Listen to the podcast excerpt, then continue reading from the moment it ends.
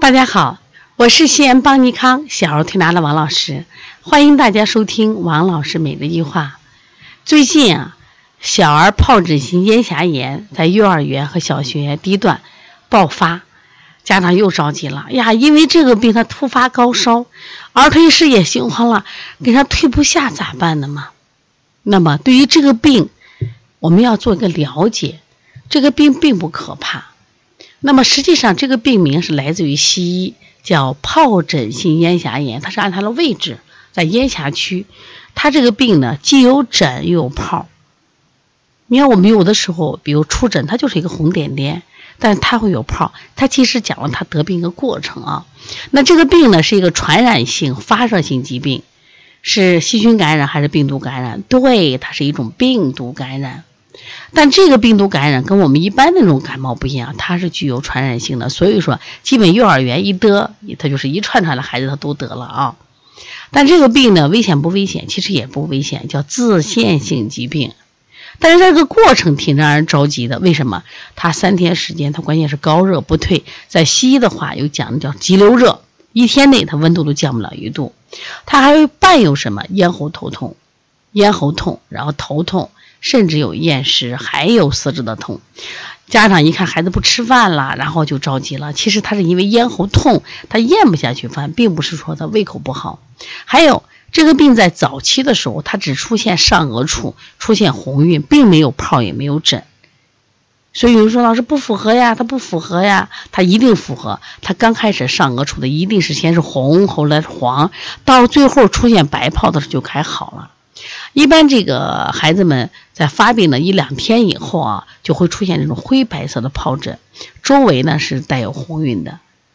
那基本这个时候其实就该好了，但是往往这个时候孩子就厌食，因为他有泡，他就开始什么有小不点的孩子就会流口水的吞，影响他吞咽了。那么大一点孩子呢，啊嗓子疼的吃不了饭，但有些孩子人家没问题，那嗓子我就看那疱疹都快烂掉了，人没问题。所以这个不一定都不能吃啊，而一旦这个疱疹的泡出来，它的烧是断崖式的下降，说基本那就好了。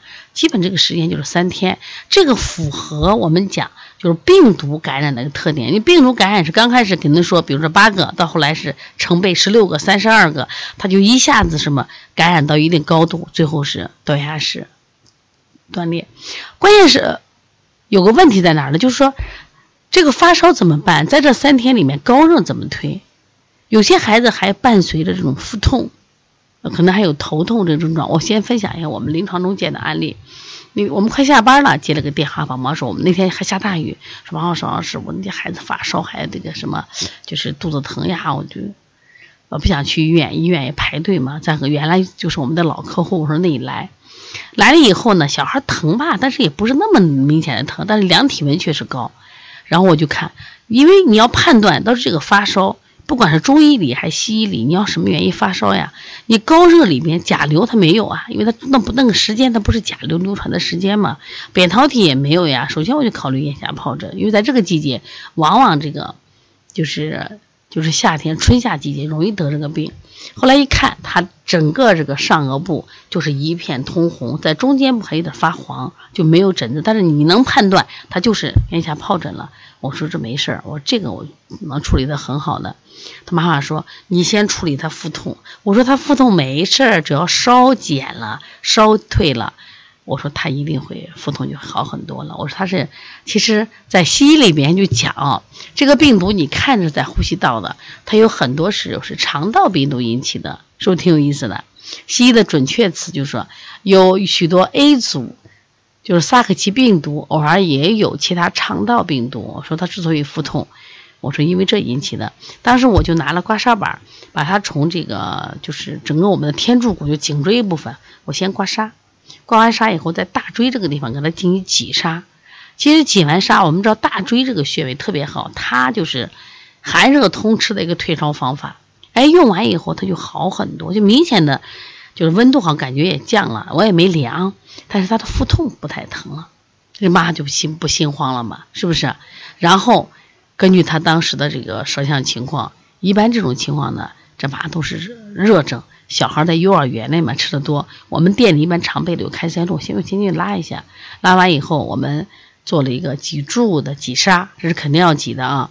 除了大椎，然后我们做了就是我们邦尼康有一个复式手法叫水底捞明月，这个退烧效果特别好。我们把退烧就是捞明月也教给他做。也给让宝妈学回家也去做，我们也给他做。另外呢，我就按正常的手法，就是看到这个孩子有肺热啊、肝火旺、心火旺、舌尖比较红，整体舌质整体也比较红，做了一个湿热的泻法。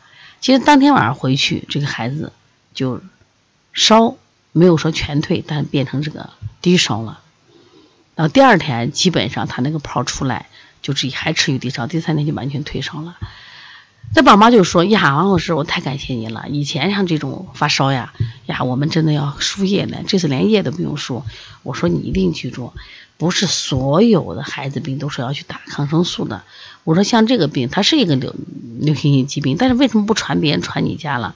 因为你这孩子体内有郁热，有积食的热，也本身有春夏之交，我们本身身体的脏热，所以我们把这个热泄掉。说很多穴位是非常有灵验的。”你发现效果是不是挺好？特别是个挤痧、刮痧，我说你看起来除了痧对身体上不好看，打针没有留下痕迹，但是中医老祖先这个刮痧、挤痧在泄热上，我说效果特别好。特别是脊柱、大椎，基本上你把它挤出痧以后，它的热量就下来了，而且孩子也没什么伤害嘛，效果挺好的。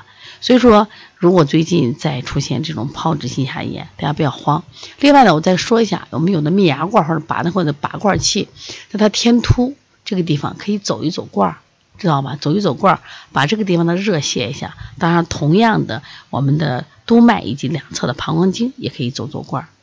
这个你就提前告知家长，你就说，哎，我们这个孩子你要退这个烧，可能采用一些拔罐和刮痧的方法，效果更好。家长基本都配合的。所以说，要想在儿推、小儿推拿在各种疾病上占据一定优势，呃，效果要好要快，赢得宝妈们的信任，体现我们的专业度。说希望大家呢也不要完全排斥西医，我觉得至少你通过西医对这个病有所了解，因为实际上在中医里面就是感受了这种风热一个疾病，加上得有内热，但是在西医里面这个名字好洋气啊，疱疹、心肌炎，很多人就不会调了。所以说，你就记住西医的很多名字，它要么是以病毒的名字，像轮状病毒；要么是以部位，像咽峡疱疹，完全是部位。他还告诉你了，这个病的特点是一泡一疹，对不对？所以说，你想，一般疱疹就是湿热嘛，是不是会调了？所以说，以后遇到疾病不要慌。其实我曾经写过一本书，叫《二十五种发烧的四合一疗法》，就提到了疱疹性下炎。你买书了，你还不看？没买书的你就买就行了啊。另外，我也想说一下。我们呢，很多这个儿科的推拿师，虽然在推拿上做的还不错，但是你发现经常走入瓶颈，是因为你的专业度还不够，所以应该系统的把中医学学一下。那我们也在呃提倡大家，从医有技能，就是行医有身份，通过考专长考到医师证。如果大家有这个想法的话，可以跟我们邦尼康小编联系，让自己变成一个全科中医师，你变得会更优秀。你能帮助更多的孩子。